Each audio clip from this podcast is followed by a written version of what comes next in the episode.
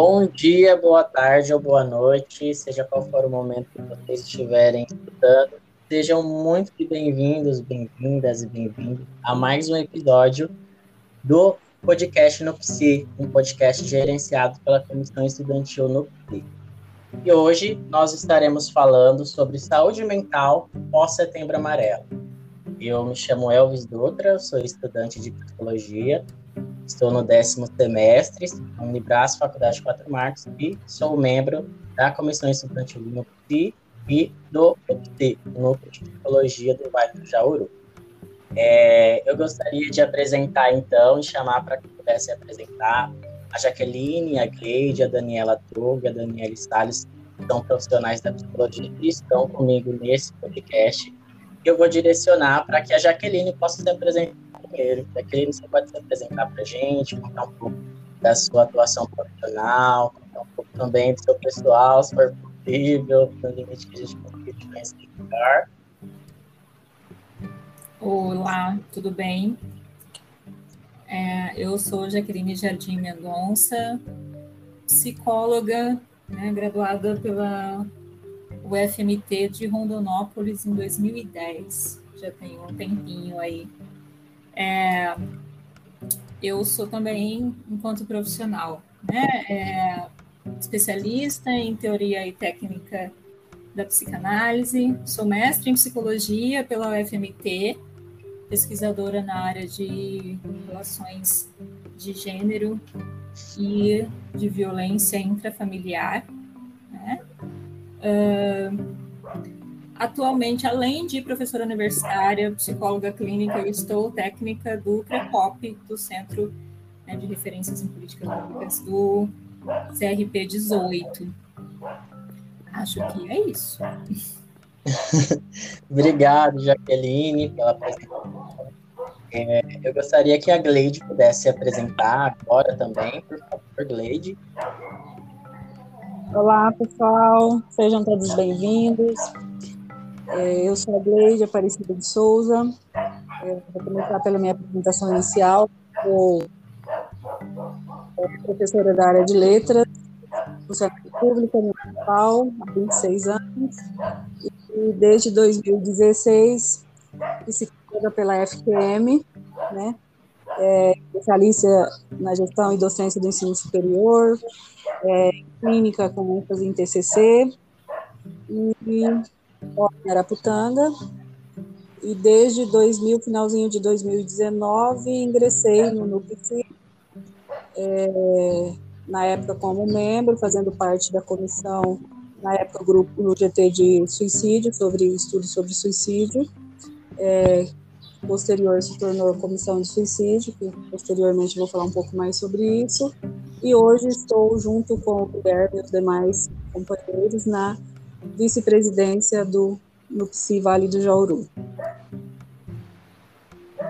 Muito obrigado, Gleide, pela apresentação.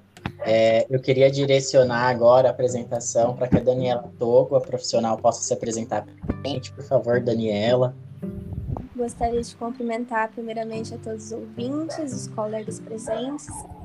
Eu sou Daniela, é, me formei agora no ano de 2021 pela Unibras e atualmente tenho trabalhado a questão clínica e também a área organizacional, né, com um pouquinho tempo de formado, uns cinco meses, mas também já estou participando do NUPSE e atualmente também do Conecta com a Dani. E, enfim, muito realizada, muito obrigada pela oportunidade. Obrigado, Daniela, pela apresentação. É, e agora, né, queria direcionar a apresentação para a Daniele Salles também, por favor, Daniele. Olá a todos os ouvintes e colegas aqui. É, meu nome é Daniele Salles Nascimento, me graduei em 2019, no mês de janeiro, pela Faculdade de Quatro Marcos, FQM. É, atuo né, em Mirassol do Oeste, sou coordenadora da NUPSI, né, então estamos aí coordenadora da Comissão Conecta, desculpa, da Comissão Conecta Psi, que foi uma das primeiras comissões, né, do, do NUPSI que surgiu. Obrigado, Daniele, pela apresentação. É, como já falei no início, né, pessoal, o episódio hoje se trata sobre a saúde mental pós-setembro amarelo. Né? Nós sempre discutimos né, ali durante o ano todo e enfatizamos mais né, no setembro é, sobre prevenções. A gente fala muito de prevenção, mas é... o que, que vem depois do setembro amarelo? Eu gostaria de dizer, né, gostaria de direcionar inicialmente essa fala para Daniela Togo, é, para que ela pudesse trazer para a gente o que é pós-venção e o que, nós podemos fazer depois, né, do Setembro Amarelo. O que, que fica depois para trabalhar? Quais são os direcionamentos? O que a gente pode fazer? Então eu, eu direciono para você, Daniela. Certo, Elvis, obrigada. Bom, nós temos duas questões aí, né? Primeiro vamos falar então da pós-venção. E a gente entende que numa situação, né, onde ocorrência, onde houve um suicídio, é, temos aí não só aquela pessoa né, que decidiu por suicidar, mas temos também aquela família, né, daquela pessoa que realizou o ato. Então, a gente pensa muito sobre a prevenção, né, do que pode ser feito é, em caso de pessoas que já tentaram suicídio, né, ou de pessoas que às vezes têm ideação, que pensam sobre isso, mas é muito pouco dito sobre o que é a pós-venção, né, e o que pode ser feito, o que tem que ser feito para poder estar tá ajudando essas famílias, pessoas, né, que são deixadas aí, pais, filhos, irmãos, amigos, colega, marido, esposa, e que são denominados então por sobreviventes. Né? Essas pessoas precisam de um certo suporte e para isso a gente chama a pós-venção, que é esse ato, né? O próprio nome já é bem sugestivo, que é sobre o que vem depois, né? O que vem após.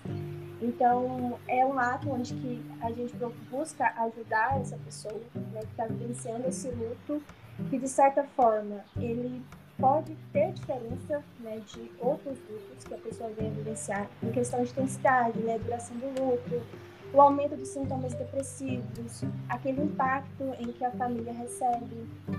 É, então, além de todos aqueles sintomas que já são características mesmo do luto, como é, a gente vai ver muito lá a negação, a raiva, a barganha, né, a depressão, a preocupação, que já são características de quem sofre um luto, seja independente qual seja, né?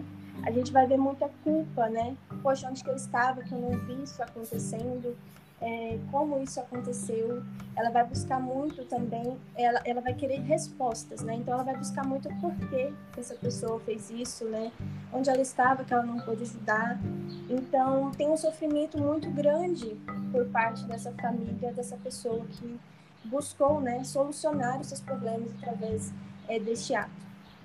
Então, o que seria a pós-venção né, de tudo isso?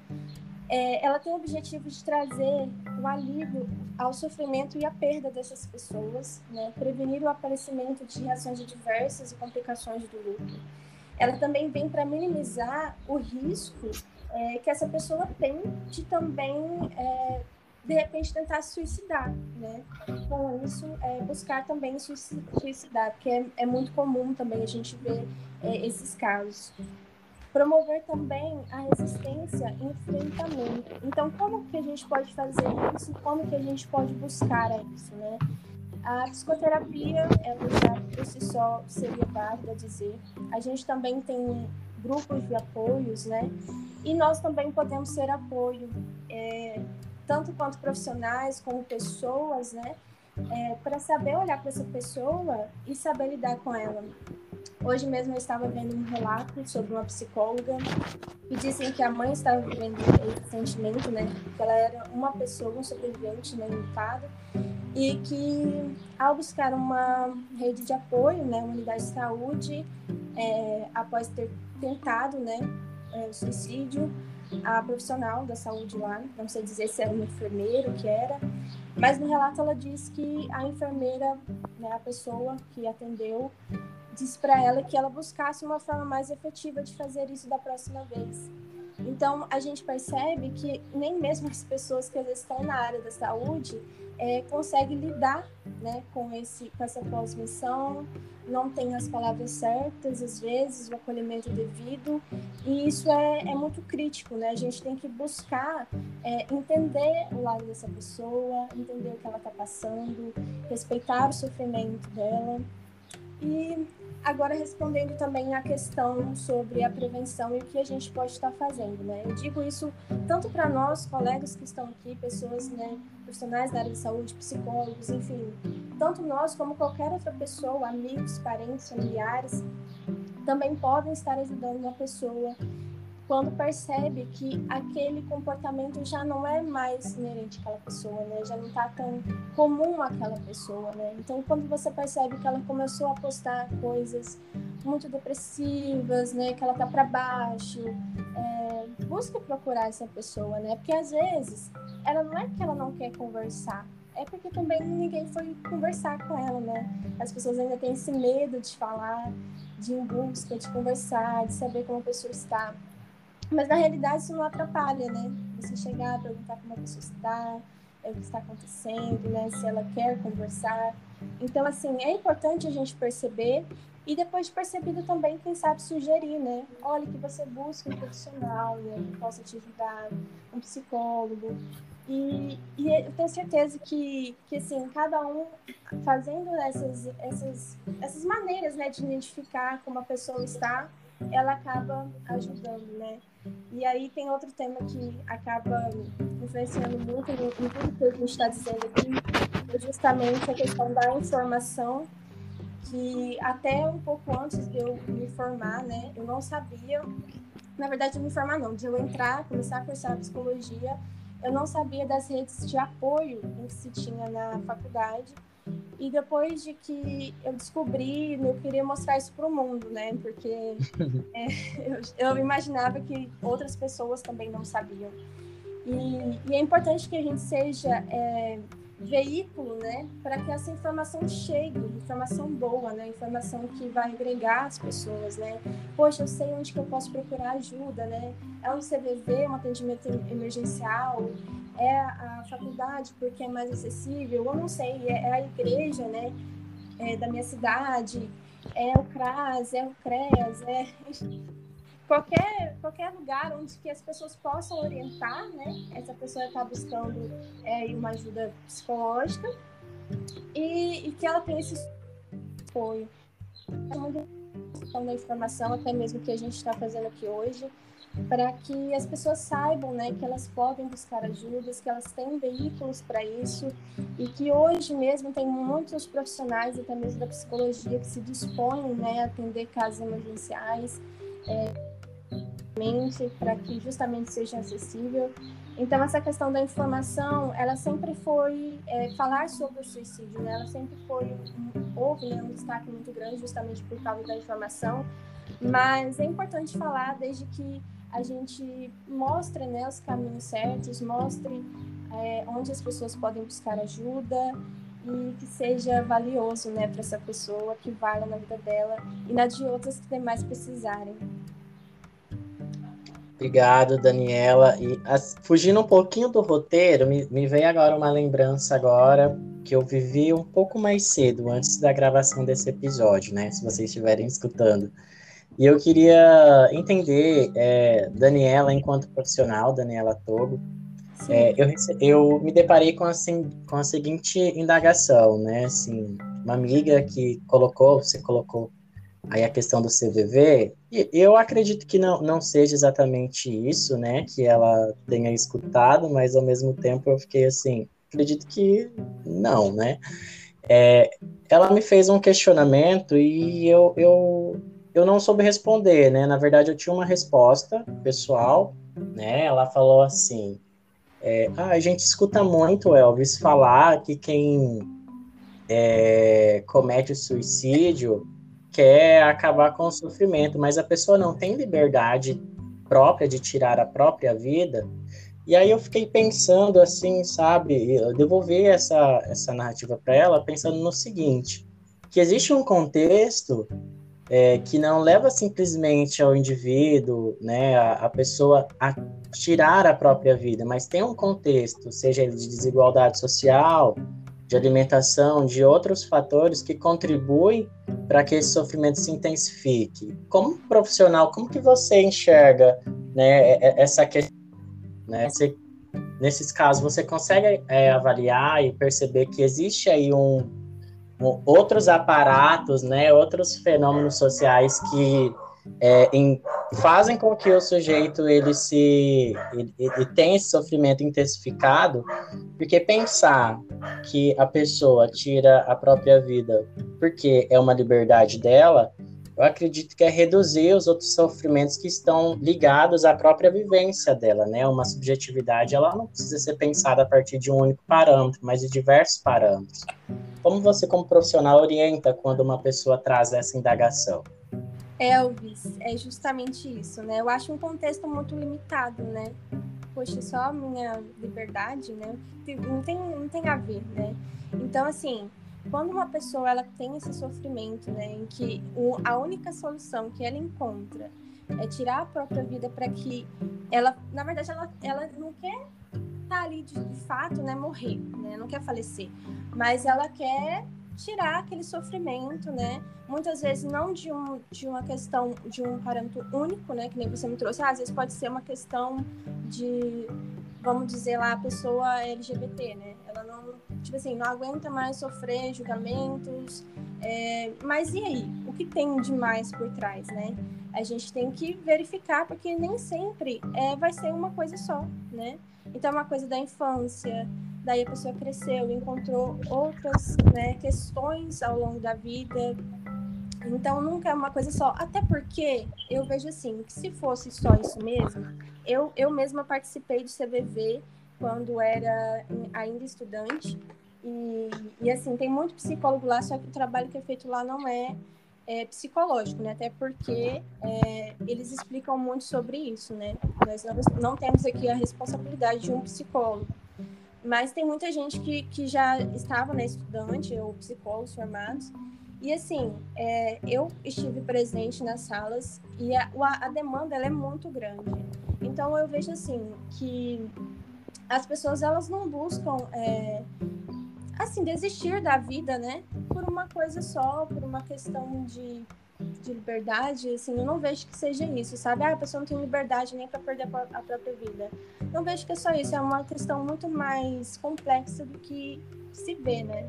Então, assim, às vezes aquela pessoa passa por muitas outras coisas para além daquilo que talvez a gente estava vendo, né? E isso acontece muito. É que nem eu tava, eu assisto muito relatos, né? Assisto muito relatos sobre suicídio e aí uma mãe foi relatar sobre o suicídio do filho e para ela, né, o único motivo que ela via em que o filho né, tinha motivos para se suicidar, porque a relação deles era boa e tudo mais, era porque ele tinha acabado de terminar um relacionamento, né? E aí assim, mas e o que mais tem aí, né? Será que seria só isso mesmo, né? Então, assim, é, é, limitar. Eu não vejo que a gente é, tem que limitar, procurar, assim, explicações únicas, porque é complexo, né? Tem muito mais do que se vê na realidade.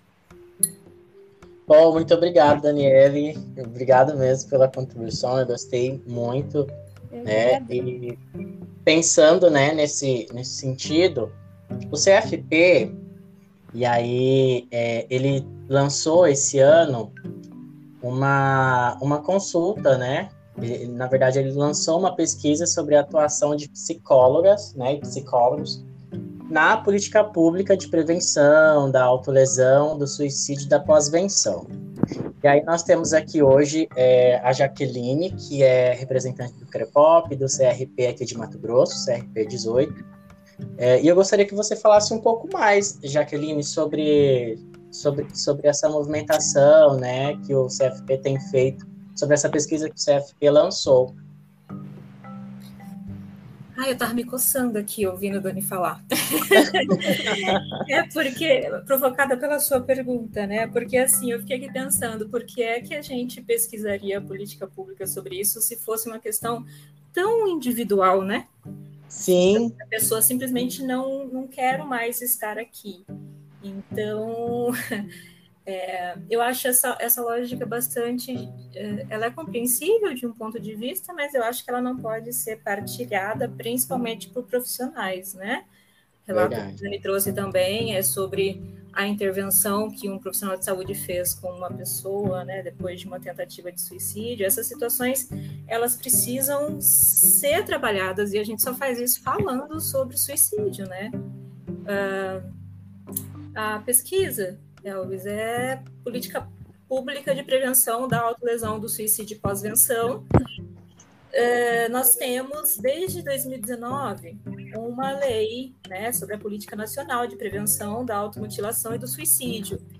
E ela trata a questão tanto da, da automutilação e do suicídio de uma maneira bastante ampla, considerando, então, que ela é multifatorial, ela está atravessada nas nossas atuações, independente de estarmos numa política pública de saúde mental, né? É, eu acho isso muito importante para entender as, as contribuições que essa pesquisa vai trazer, porque ela, é, como técnica do CREPOP, né, eu que faço a coleta, a entrevista com os profissionais, então, assim, nós estamos escutando no país todo profissionais que trabalham na, na RAPS, né, mas também dentro do SUAS, que trabalham na educação, tanto a educação superior quanto a educação básica.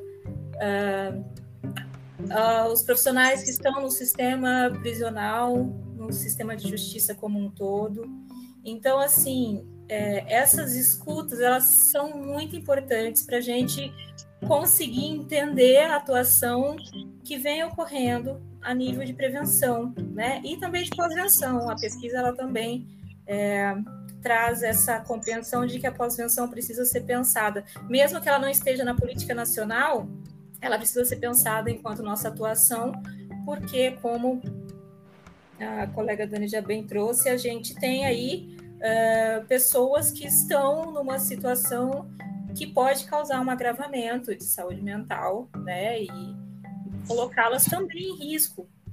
Então, a pesquisa ela ainda está ocorrendo.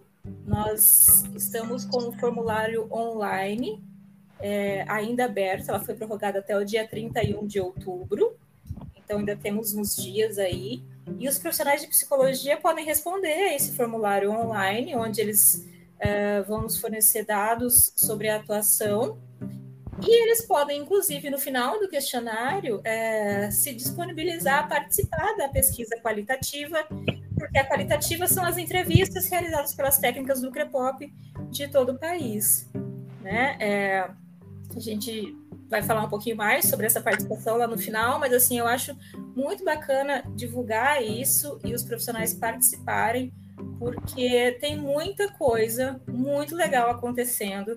Tem muito profissional de psicologia que, que tem uma atuação de fato de compromisso uh, com a, a, ciência, com a, a, técnica, com o compromisso social também, e eu acho que isso só nos enriquece, né? E essas socializações que ocorrem a partir das referências do, do Crepop, elas são muito bacanas, para subsidiar o nosso trabalho, né? Lembrando que a, a qualificação contínua ela é uma obrigação do profissional, ela está prevista como algo lá no nosso código de ética, né? Então a gente tem que se dedicar ao estudo, a gente tem que se preocupar com isso para não sermos também reprodutores desses discursos que são bastante problemáticos, né?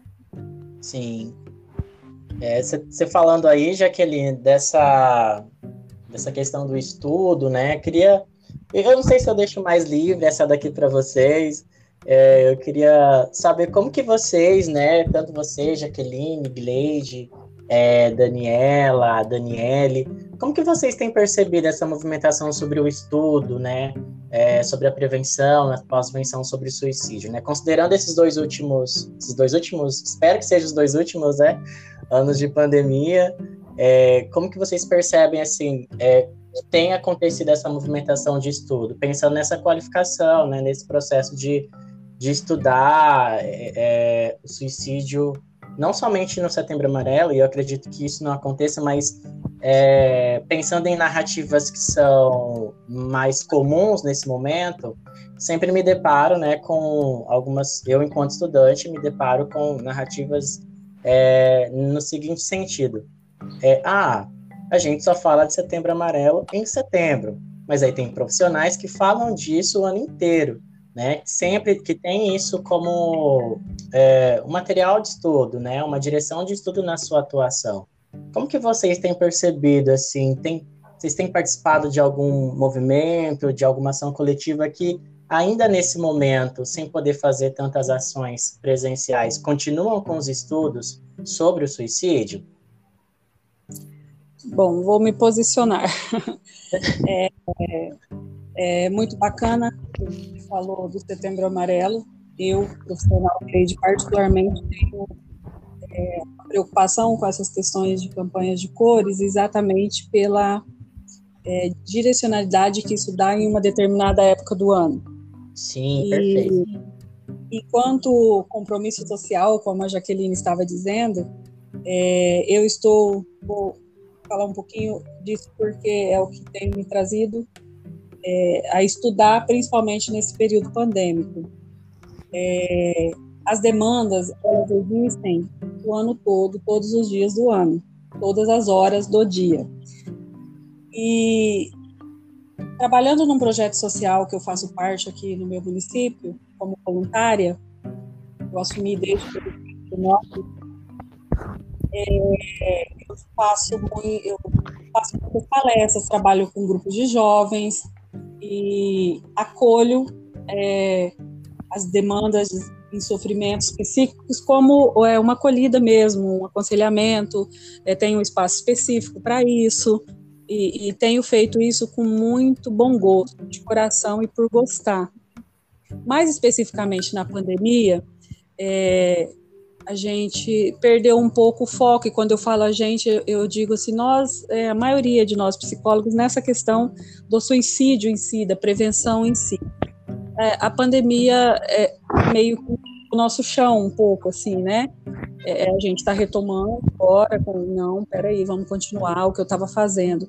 Eu, especificamente, investi bastante em estudos sobre essa questão do suicídio, da prevenção da autoviolência da mutilação, é, a pós-venção é uma situação que eu ainda estou me engajando agora, porque eu acredito que se nós temos dificuldade com a prevenção, imagina com a pós-venção, né? Nesse, nesse contexto. E, particularmente, é, muito bem colocado quando você falou da reprodução, é, foi a Jaqueline que falou, e aí eu me reporto mais especificamente ao setembro amarelo reproduzir, tem muita gente reproduzindo informações. Uhum. Falo isso com muita propriedade, porque como eu trabalho muito específico essa questão de é, prevenção ao suicídio nas escolas, diretamente com adolescentes, uma das perguntas principais que chegam é, nas minhas redes sociais, quando eu posto no meu WhatsApp, é: e agora? Muito bonita, a senhora foi lá na escola, a senhora falou muito bonito é, que eu tenho que fazer isso, que eu tenho que fazer aquilo, que eu não posso me automutilar. E agora, o que é que a senhora vai fazer? E aí a gente barra numa situação, porque a gente vai lá, a gente mexe na ferida, enquanto agente é, social, né? A gente vai lá e mexe na ferida. Aí a demanda surge. Aí é onde entra a questão das políticas públicas. É, onde que está esse socorro? A minha preocupação é essa hoje. A minha vertente de estudo hoje está sobre isso. É, nós sabemos que nós temos, sim, como a Jaqueline falou, profissionais engajados, né? E, e eticamente, socialmente, muito engajados nisso. Mas a gente ainda tem um descompromisso muito grande na questão de oferta é, de atendimento, vamos dizer, psicológicos e psiquiátricos mesmo. E eu falo isso com muita propriedade de onde eu convivo, da minha realidade.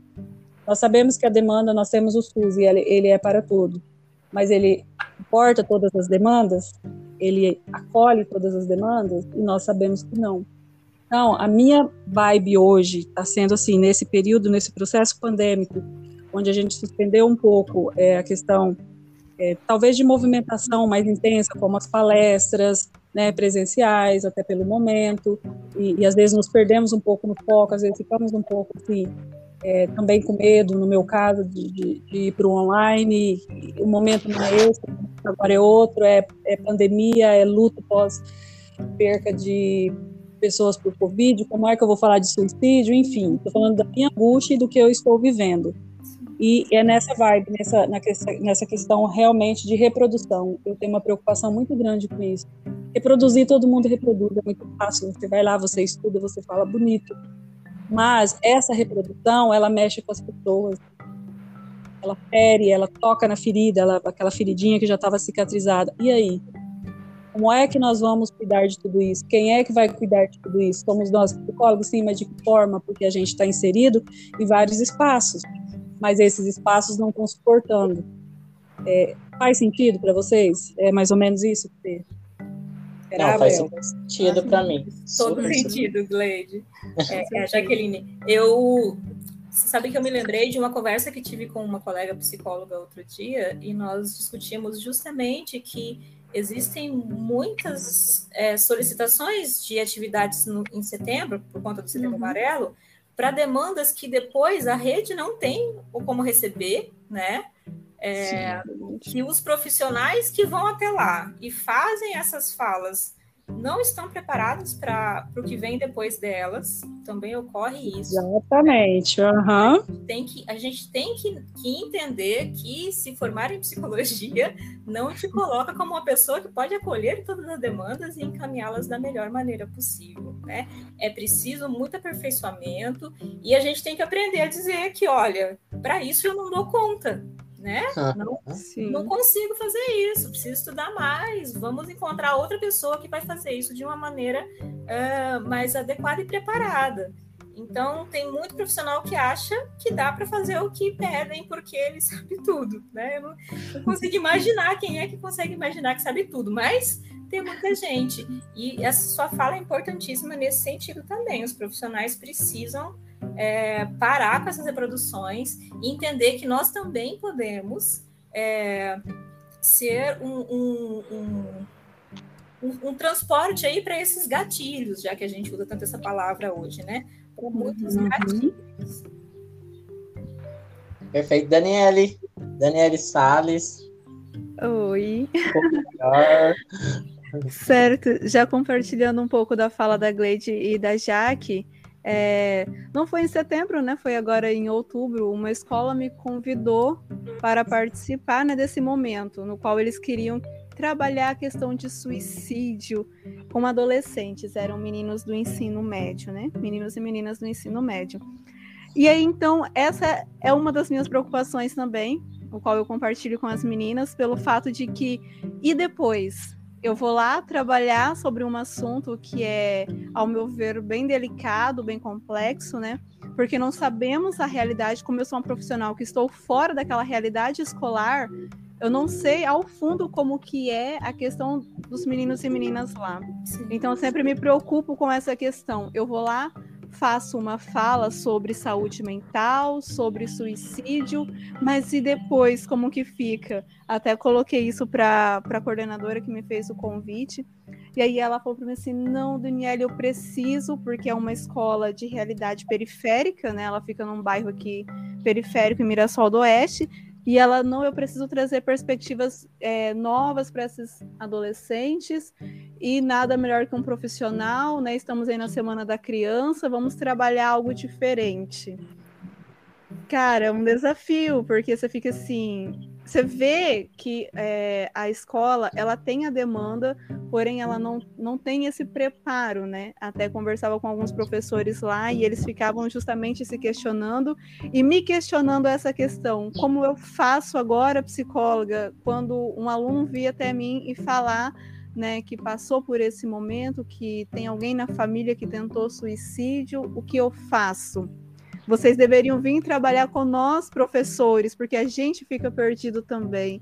Então, eu sempre vejo muito essa questão da nossa responsabilidade também quando somos convidados para esses momentos e como a Jaqueline coloca, né, nós também temos que saber falar esse não, não, não tem como eu, né, fazer esse momento porque e depois depois eu não vou poder estar lá presente o tempo todo para dar esse suporte necessário, né? Eu acredito assim que a pós-venção ela ainda é algo que está um pouco distante, ao meu ver. É, é pouco se falado, é pouco se trabalhado a pós-venção, né? Então, assim, e é uma demanda que está aqui, pelo menos em Mirassol, eu vejo assim bastante isso. É algo que se que precisa muito, né?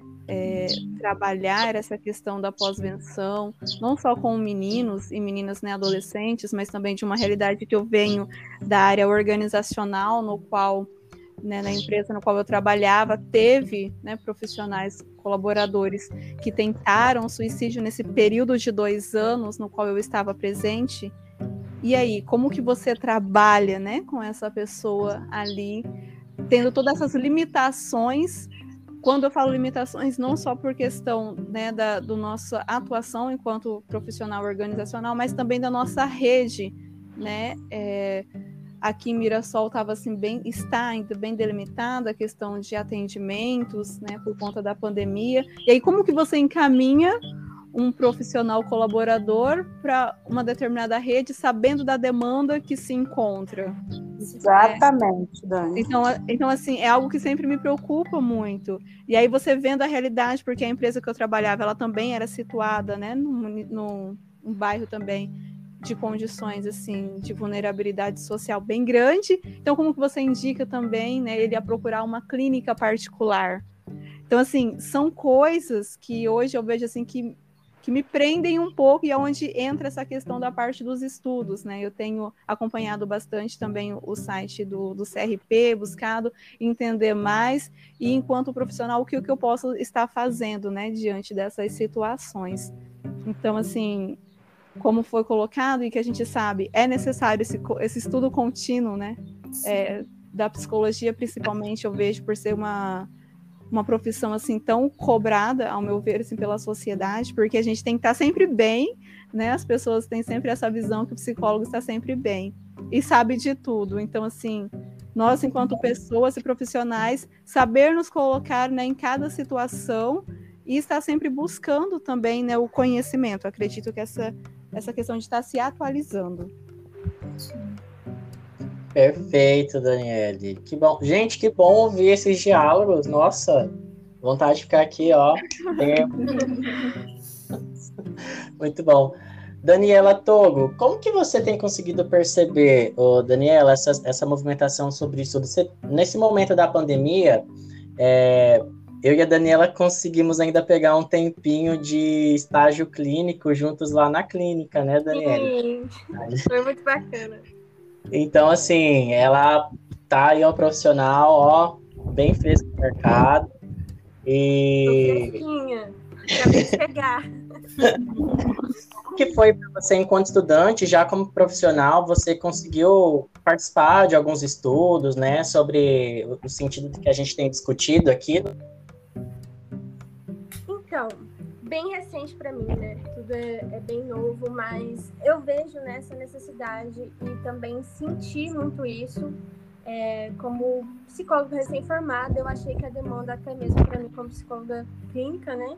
Uhum. Que isso veio assim, que nem a gente hoje tem os meios de comunicação, né? E as pessoas têm mais facilidade até de encontrar, né, a gente. E eu senti muito isso, né? Senti que as pessoas, as pessoas acabam buscando a gente quando já estão no limite, mas senti que a procura, assim, comparando com alguns colegas, né, que me falavam sobre essa busca, é, que estava até demais, né? Profissionais que já tinham até mais tempo do que eu. É, eu estava ouvindo as meninas falarem sobre é, algumas os eventos, né, que elas fizeram, que foram convidadas para fazer é, palestra, enfim. E até fui convidada a fazer também é, mês passado numa empresa. E, gente, é assim, é que nem vocês falaram, uma responsabilidade imensa. Porque você vê nas pessoas, quando você começa a falar sobre suicídio, o impacto que é. Ainda mais lá onde era uma empresa que já havia acontecido alguns casos, né? Então, uhum. eles vendo que a emergência que tinha sobre falar sobre o assunto é, tem, tem importância, né? Então, assim, eu vejo que tem duas vertentes. é, como vocês falaram, é de, de, extrema responsabilidade, porque a gente tem que saber é, como isso vai se dar depois e como se dá naquele momento e como se dá depois. Mas eu vi também é, um sentido positivo de levar esperança àquelas pessoas. Quando você fala de, de que elas são importantes né, para alguém, uhum. De que elas são úteis, de que elas são necessárias, de que elas podem buscar ajuda e que você, quando você fala sobre onde elas podem buscar ajuda, e eu senti que que assim foi muito valioso, sabe? Eu não sei, pelo menos na minha experiência, uhum. eu senti que foi muito bem recebido. Então, assim, claro, a gente tem essa preocupação, né? De, Sim. nossa, como que vai ser depois? Meu Deus, eu fico, eu sou muito preocupada também em relação a isso. Mas eu senti que pelo menos ali naquele dia eu estava no lugar certo e que aquilo fluiu nas pessoas. A, a, não sei, acho que foi correto, sabe? Acho que eles sentiram, acho que é, eles entenderam e que foi necessário sim. Achei uma campanha incrível e que até tá, tem um texto aqui se vocês me permitirem eu vou até ler, que foi uma campanha que a Secretaria de Saúde de Figueirópolis fez e que foi lindo. Eles distribuíram é, lanches, eles distribuíram é, mensagens é, nesse mês de setembro, setembro amarelo. E eles traziam assim um texto que é basicamente assim: depressão não é brincadeira, não é falta de Deus e nem frescura. Depressão é sim coisa séria. E é por isso que no mês de setembro, assim como o ano inteiro, né, trabalha-se a valorização da vida. Então, cuidar-se vai muito além de se alimentar bem, de dormir, Cuidar-se é permitir fazer as coisas prazerosas, se permitir falar sobre as nossas emoções e nossos sentimentos. É se permitir se amar, não carregar sofrimentos, tristezas, é se permitir zelar pela pessoa mais importante que é você. Se em algum momento você se sentir triste, busca ajuda profissional. Você não está sozinho e nunca esqueça que você é o amor da vida de alguém.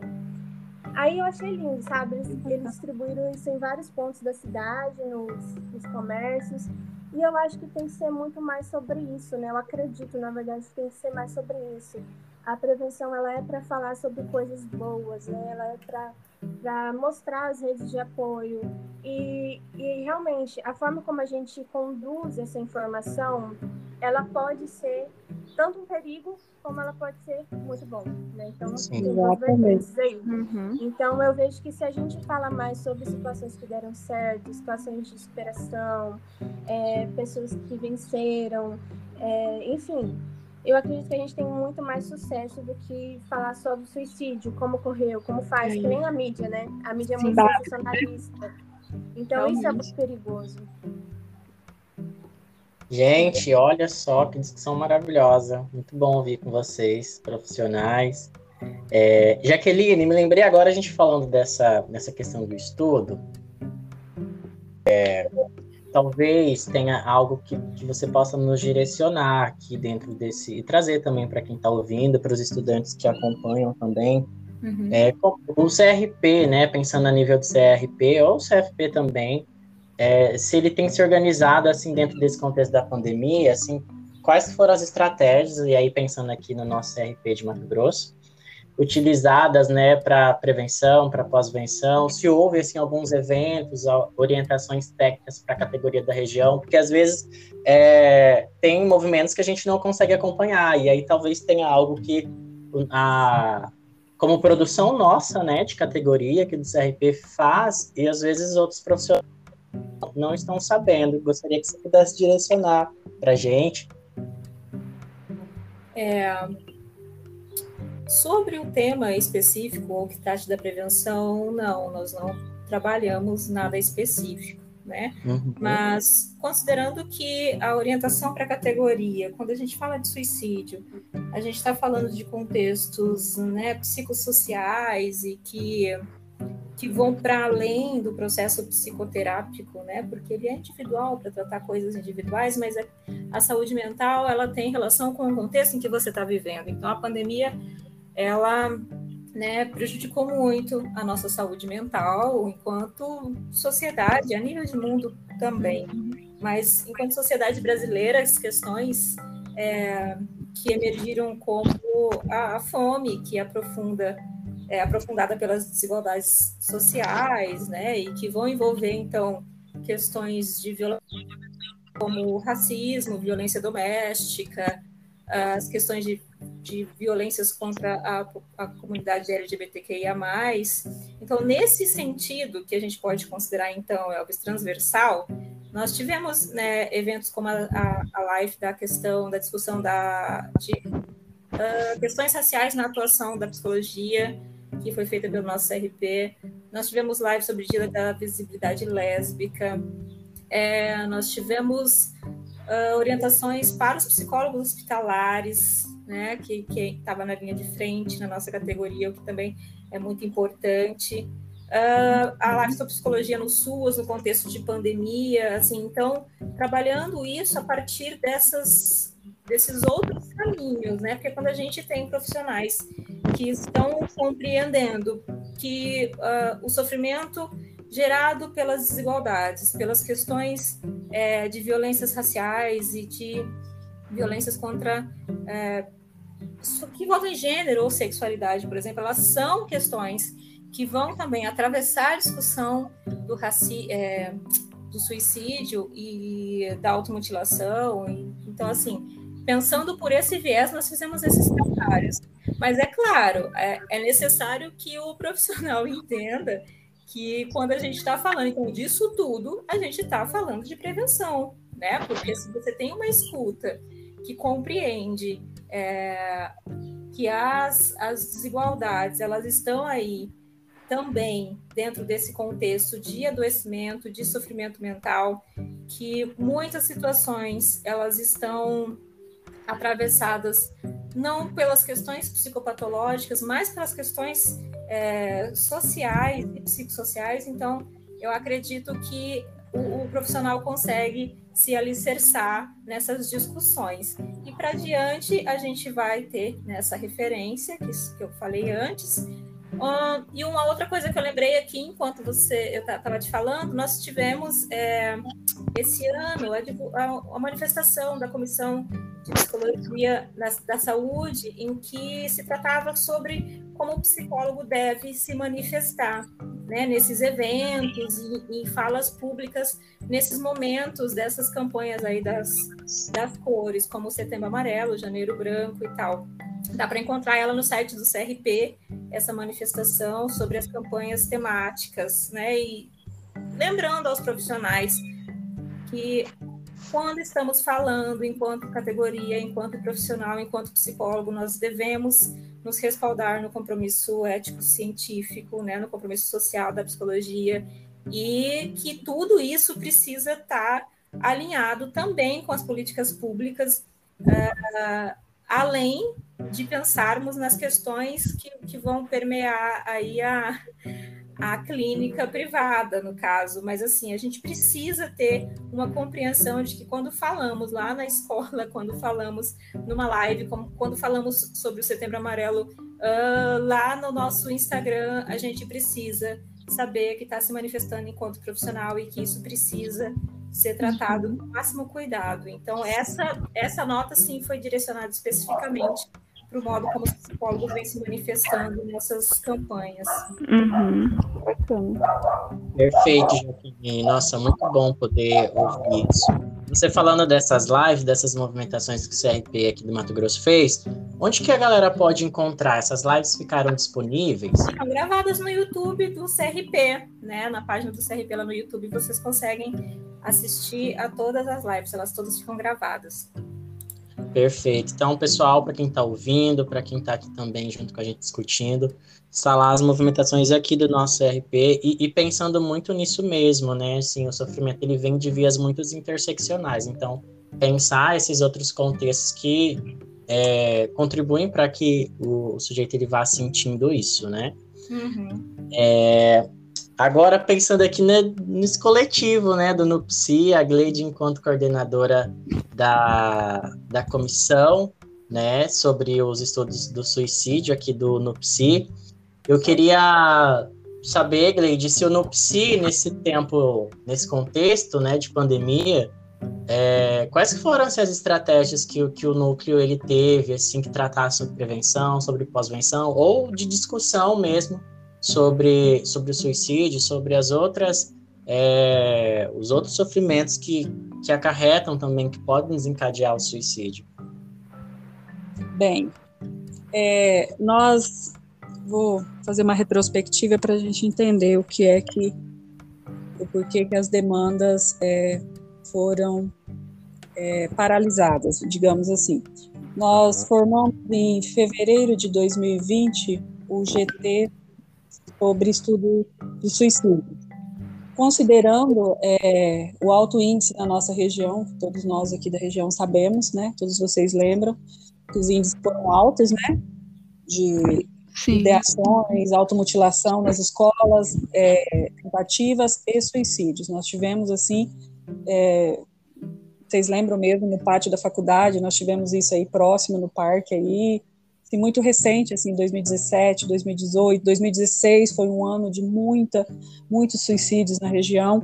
Pensando nisso, é, quando a gente criou o grupo de trabalho, é, a primeira intenção foi fazer-se um levantamento regional, né?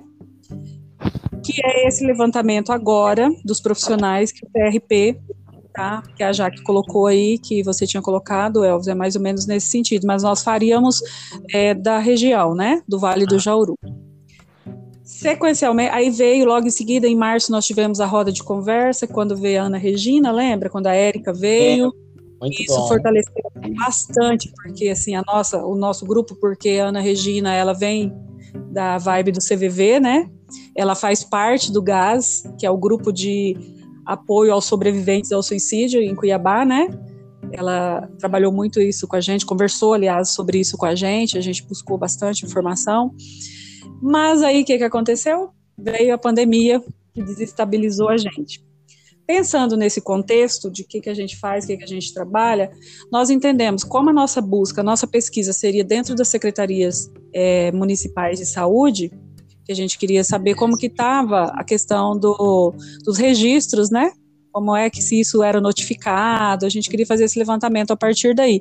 A demanda já não era mais essa por conta da Covid-19, né? É, estavam todos superlotados com essa questão só da Covid, da Covid. Entendendo isso, nós passamos na reunião, na plenária da, do NUPSI, é, coloquei isso em questão, né, que que, que a gente pensava, e entendendo no coletivo, nós entendemos que realmente não seria viável naquele momento continuar a pesquisa. Nesse momento, nós transformamos, por conta da questão de regimento, de tempo de durabilidade de um GT, nós transformamos o grupo de estudo em comissão de suicídio, né, sobre é, suicídios. E também continuamos parados, né, a Dani também faz parte da comissão, e a gente muito, muito preocupado com essa questão, mas assim, sem movimentação, porque a gente não tinha argumentos, né, Dani? A gente não achava argumentos naquele momento, a gente ainda não estava conseguindo falar sobre isso. Uhum. E, e aí, em virtude disso, dessas questões que eu expus, o NUPSI é, ficou suspenso é, sobre essas questões sobre suicídio, levantamento, estudo, lives, palestras.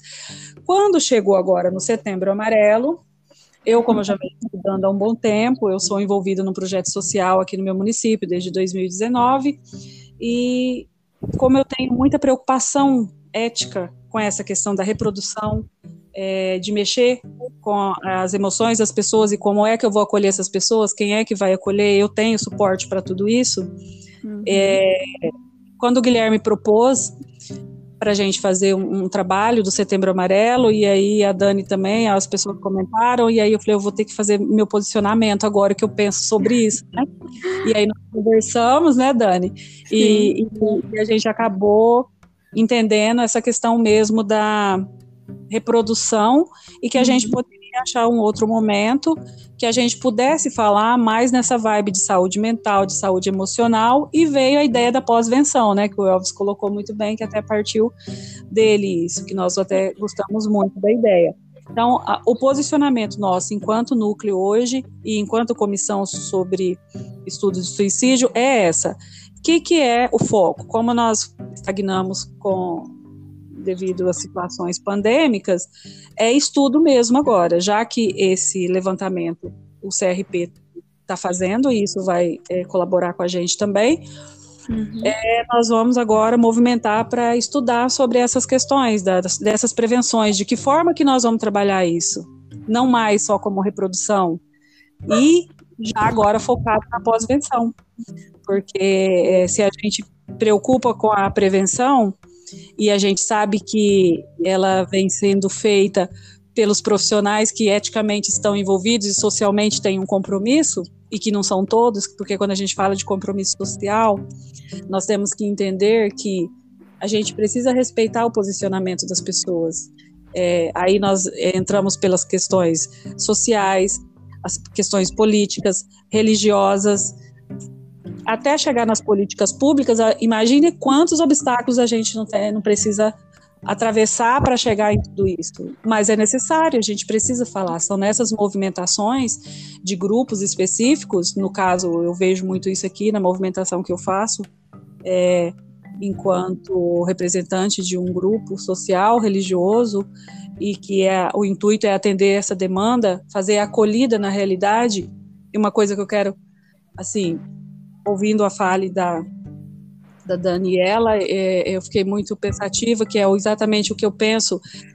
O termo é acolhida, gente. As pessoas precisam de acolhida, primeiramente. É, essa vertente é importante que a gente vai lá, que a gente leva informação. É, é importante eles sentirem que a gente está preocupado com eles, mas nem todos precisam disso.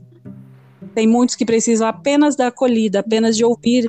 É, um, eu posso te ajudar, eu posso te encaminhar, o que, que eu posso fazer por você? Porque quando nós falamos sobre isso, sobre suicídio, sobre automutilação, nós temos entender, nós temos que entender que isso tudo é multifatorial. Gatilhos levam a pessoa ao suicídio, ou a ideação, ou a automutilação, a tentativa. Mas e o que está por trás disso, que era o que a Daniela estava colocando? São multifatores.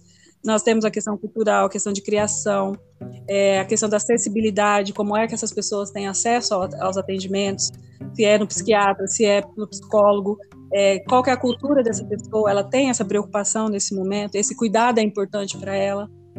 O socioeconômico está muito envolvido nisso, nós sabemos.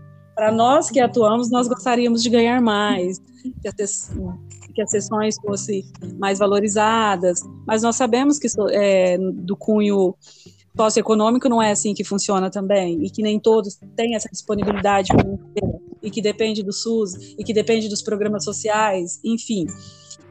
É, a desigualdade social nesse momento também é, se atenuou mais ainda, né? Então, assim, são muitos fatores que levam, e que a gente discutiu isso enquanto comissão, e que agora a gente pretende dar uma alavancada, né, Dani? Vamos ver se agora a gente... Exato.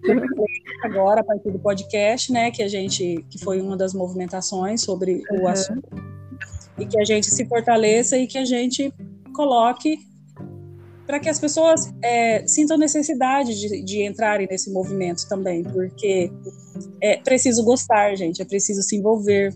Uhum. É, é, é muito complexo isso. Eu, eu falo isso porque, é, como eu estou envolvida em, em, setores sociais, é, você tem que gostar. Você não precisa simplesmente ser profissional e simplesmente dizer eu vou fazer porque eu sou da área.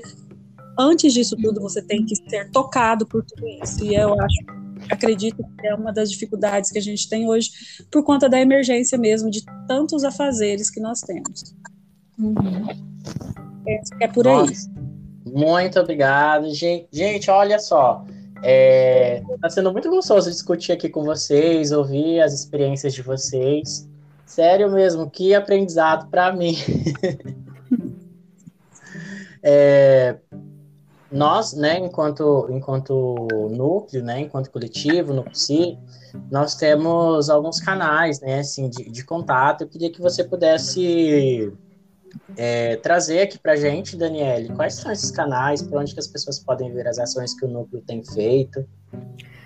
Então, é, como a Gleide já colocou, né, a gente está aí trabalhando mais essa questão das redes sociais, né, óbvio, porque algo que a gente percebeu também que durante essa pandemia, devido a essa questão do isolamento, né, teve toda essa movimentação nas redes sociais, onde artistas é, fizeram lives, né, fizeram músicas, é, ao tema. Então, pensando nisso, né, a comissão do Conecta Psi, que a princípio tinha a, o objetivo encontrar profissionais aqui na nossa região, né, profissionais da psicologia ou estudantes, para poder agregar ao NUPSI. Então, pensando em toda essa nova realidade no qual nós está, estávamos, estamos passando, né, não estávamos, estamos ainda, é, pensando nisso, então, a comissão Conecta, ela também se deu uma reinventada. Então foi a partir das redes sociais que nós buscamos através, né, de mensagens positivas, até é, questões sobre dicas sobre saúde mental, sempre baseado nesse cuidado também, né, com a questão ética da nossa profissão, porque nós estamos ali enquanto categoria, né, como a Jaque colocou, e então através das redes sociais que nós estávamos aí fazendo esse movimento né, para poder estar também chegando até essas pessoas. Então nós temos aí a, o Instagram, né, do Nupsi e o Facebook. Só colocar lá é, Núcleo de Psicologia do Vale do Jauru, que as pessoas vão conseguir já acessar ao nosso, a nossa página e poder entender um pouquinho do que é o núcleo, do que vencer as comissões, né? O núcleo ele tem é, três comissões, né, atualmente. Então, assim, as pessoas podem, através ali da, da página do Instagram, também estar tá percebendo como que se dá essa movimentação do núcleo né, de psicologia aqui do Vale do Jauru e como que as comissões, a partir daí, têm se organizado. Né? Então, fica aí o convite para todos os ouvintes, aqui as pessoas que estão participando também da gravação desse episódio, que não conhecem né, a nossa página no, no Instagram ou no Facebook, que possa estar tá aí, né, é, dando uma olhadinha. Bacana, Dani, muito obrigado. Pessoal, tá chegando ao fim mais um episódio aqui do nosso podcast. Mas antes desse episódio acabar, assim, eu tenho uma última pergunta aqui para Jaqueline, né? Pensando é, nessa nessa pesquisa, né, que o CRP tem, que o CFP tem feito sobre a atuação dos psicólogos na política pública de prevenção da autolesão, do suicídio pós-venção, lembrando que é, o caso também né, foi prorrogado até o dia 31 de outubro para a coleta de dados. Me corrija se estiver errado, Jaque. Certíssimo. E aí eu queria que você pudesse responder, Jaqueline, para a gente, para a gente poder encerrar esse podcast, como que é, a não participação dos profissionais, né, nas, tanto do CFP quanto a nível de CRP também, podem impactar na formulação de referências técnicas para atuação. Bacana. Eu acho que a não participação da categoria impacta principalmente numa noção de coletividade, que eu acho que a psicologia ainda precisa bastante, uhum. né? Entender que nós somos um, um, uma categoria que precisa de mais uh, ser mais coesa, em alguns sentidos de, de, de, de, lutas que são muito próprias à nossa categoria, né? É, mas, quando, quando a gente fala das referências técnicas, a não participação ela vai prejudicar como? A gente vai perder informações muito importantes, né? Que podem é, inspirar, que podem contribuir para o trabalho de outros colegas. Como eu disse antes, assim, é, eu acho que essa questão agora, final do, do Conecta, eu fiquei pensando, cara, o trabalho que eu, eu sigo vocês nas redes sociais, né? É, é, tão bacana. E aí, ao mesmo tempo, você encontra profissionais que fazem um trabalho tão questionável nas redes sociais, né? Que bom que a gente segue hum. também quem faz um bom trabalho, porque senão a gente fica desesperançoso. Mas, mas assim, é, esse momento parece que a gente tem tanta informação sobre o que os psicólogos estão fazendo, mas eu não sei que informação a gente consegue num vídeo de 15 segundos com musiquinha tocando no fundo e letrinhas aparecendo, né? É, uhum. E aí, quando a gente vai participar da pesquisa, responder, conversar com a técnica do Crepop, explicar o trabalho que está sendo feito, tem tanta gente fazendo coisa tão bacana e que no estudo, na leitura da referência posteriormente, pode contribuir tanto para que a categoria é, encontre esse lugar assim de falar todo mundo um, um, um idioma, não no, o mesmo idioma, mas não no sentido de que todo mundo fale a mesma coisa, porque senão aí a gente não consegue ter muitas contribuições, né? é preciso que alguém traga uma coisa nova, assim, mas é, a gente precisa socializar as coisas boas que a gente faz para mostrar também uns aos outros aqui, enquanto profissionais de psicologia, que tem muito trabalho bacana sendo feito e que e isso também é um jeito de nos motivar e nos inspirar a fazer um trabalho que pode dar certo, né? Tem muitos entraves, tem muitas lutas que a gente trava aí, principalmente na atuação na ponta, né? Mas os profissionais têm essa oportunidade de, de mostrar o que eles estão fazendo lá na ponta. E porque eu, por exemplo, como técnica do Crepop, como professora, eu não, não tô lá na ponta na política pública mais, né? Já estive, mas não estou mais. Então, assim, ver o que está acontecendo agora é, é muito bom e muito importante. Além de que ajuda para que a gente descubra dispositivos da rede que às vezes existem e a gente não tem notícia, né? Às vezes fica sem saber para onde encaminhar, o que fazer com isso, porque não conhece a própria, a, a própria rede, não conhece o, o, local em que está. Então, assim, essa participação é fundamental para a gente conseguir entender como é que a categoria está trabalhando, como é que ela está se posicionando e, e, e dar destaque a essas coisas boas que estão ocorrendo por aí. Perfeito, Jaqueline. Muito obrigado pela resposta e pela, por compartilhar isso com a gente. Pessoal, eu gostaria muito de agradecer vocês, a participação de todas vocês aqui. Eu fico muito feliz mesmo, aprendi ba bastante. Eu acredito que esses diálogos eles fortalecem né, as nossas práticas e nos conectam também tanto profissionais, outros profissionais, e também com o próprio conselho, né, que é propriamente falando a partir da pessoa da Jaqueline. E eu gostaria de saber de vocês se vocês têm alguma fala final. E assim, eu vou direcionar aqui, tá? Vou direcionar então primeiramente para a Gleide, se ela tem alguma contribuição final para trazer aqui para o podcast. Gleide, a palavra é sua.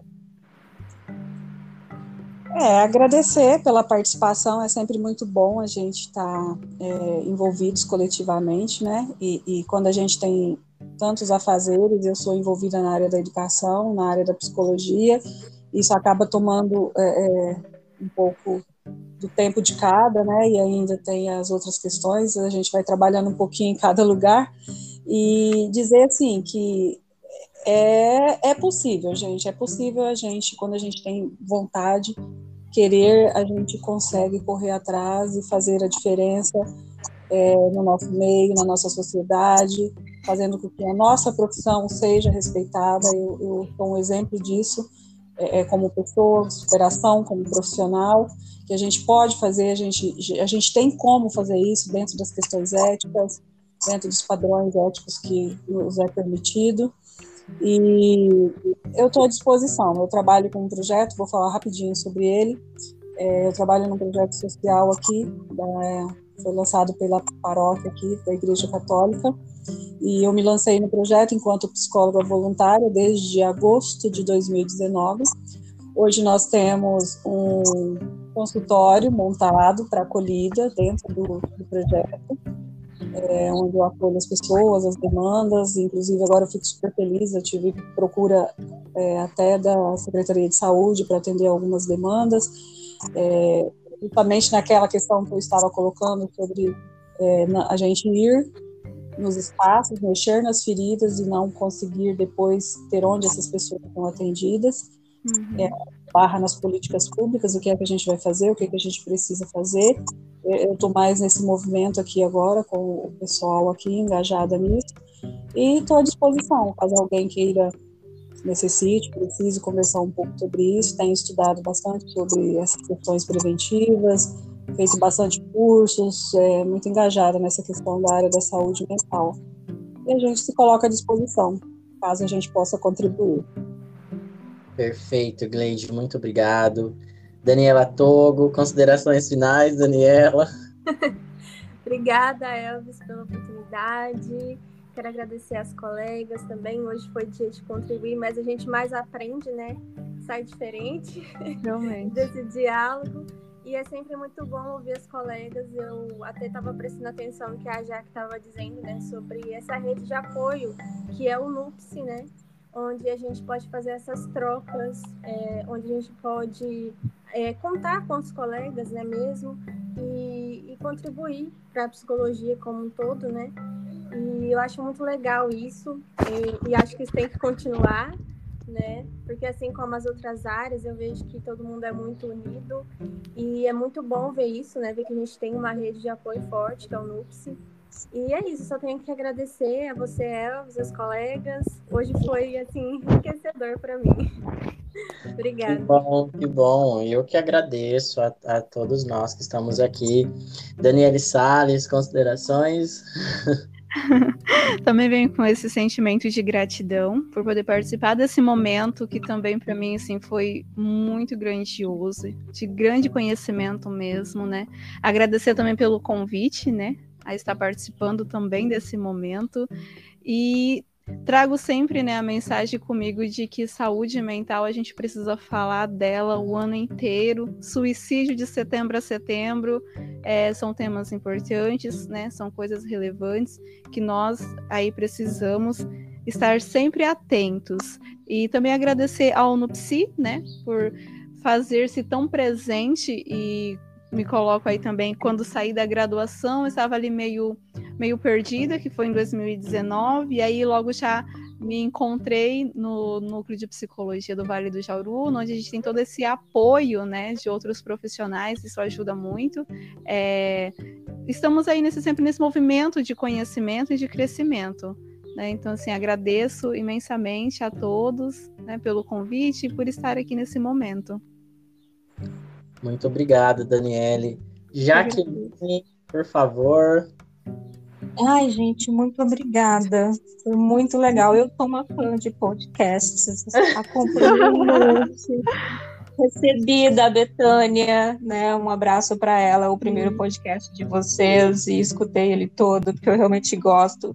E eu acho que essas, essas ideias que a gente vê que esse coletivo está trazendo para a psicologia e que está que está conseguindo abraçar os profissionais dessa região, eu acho que é muito bacana, muito válido. Né? Já antes de, de ser técnica do Crepop, eu já acompanhava o trabalho de vocês, então eu acho que uh, só posso desejar muita força, que vocês né, continuem com o trabalho, porque é muito bacana e me colocar à disposição, tanto quanto né, como profissional, como técnica do Crepop, e acredito que falo em nome dos, dos colegas do CRP. Muito obrigada e podem contar comigo. Pessoal, muito obrigado a todas vocês. Foi muito importante esse espaço, essa discussão, né, essa troca de, de conhecimento, de vivência. Quero agradecer a Gleide, a Daniele, a Daniela e a Jaqueline por ter topado, né, embarcar nessa. Eu também amo podcast, viu, Jaqueline? Adoro escutar. amo, amo, amo. Então, eu acredito que é isso. Estamos encerrando o segundo episódio aqui no podcast no Psi. Tchau, pessoal. Tchau, tchau. Beijo.